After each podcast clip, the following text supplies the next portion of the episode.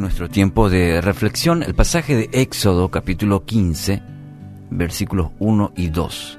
Entonces Moisés y, los israelitas entonaron un cántico en honor al, del Señor, que a la letra decía, Cantaré al Señor que se ha coronado de triunfo, arrojando al mar caballos y jinetes. El Señor es mi fuerza y mi cántico.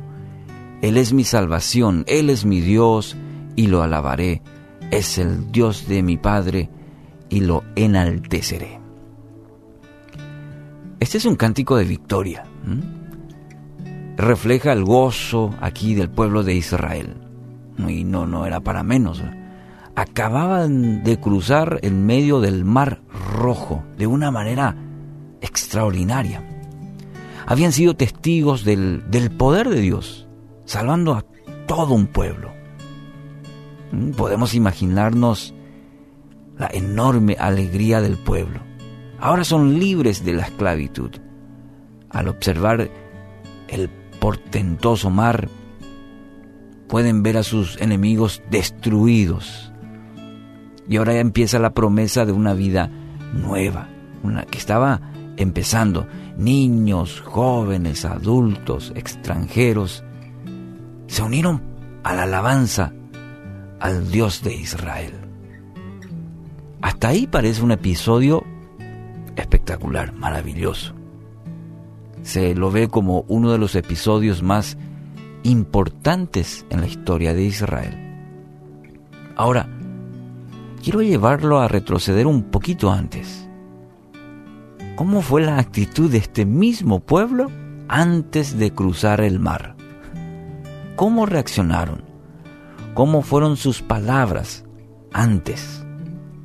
Para eso Éxodo capítulo 14, versículos 11 y 12. Fíjese.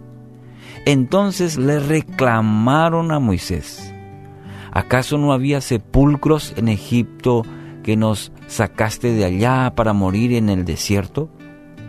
¿Qué has hecho con nosotros? ¿Para qué nos sacaste de Egipto? Ya en Egipto te decíamos, déjanos en paz.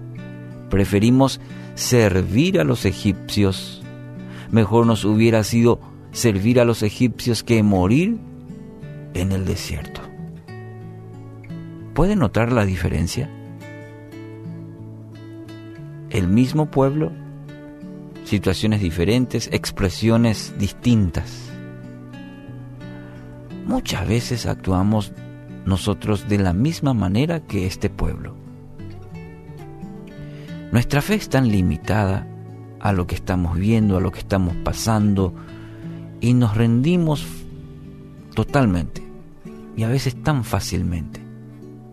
A veces, incluso, buscando algún culpable de nuestra situación, como en este caso el pueblo de Israel, en una acusación terrible en contra de Moisés. Y creo firmemente que este episodio bíblico debe enseñarnos a alabar a Dios antes, durante y después de cada situación que se nos presenta. ¿Difícil? Sí, igual. Celebrar de antemano lo que el Señor hará a nuestro favor. Fíjese esto, muy importante este principio. Celebrar de antemano lo que Dios hará a nuestro favor. Su palabra nos dice, nos declara, nos enseña que Dios obrará en nuestra vida.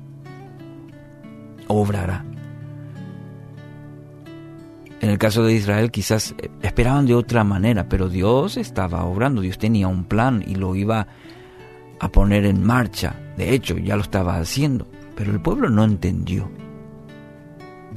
Entonces este principio, Dios, es el hecho de celebrar, alabar a Dios de antemano porque sabemos que Dios va a obrar a nuestro favor. Esa es la alabanza que al Padre le agrada.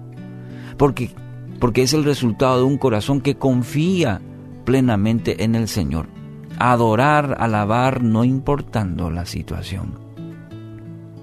Porque es ese corazón que sabe que aunque más oscuro se pueda ver se pueda visorar, sabe, confía plenamente que el Padre estará, está y lo guiará a su plan que es bueno y es perfecto. Entonces hoy quiero animarle a alabar al Señor por lo que Él es, por lo que Él es y por lo que Él hará en su vida.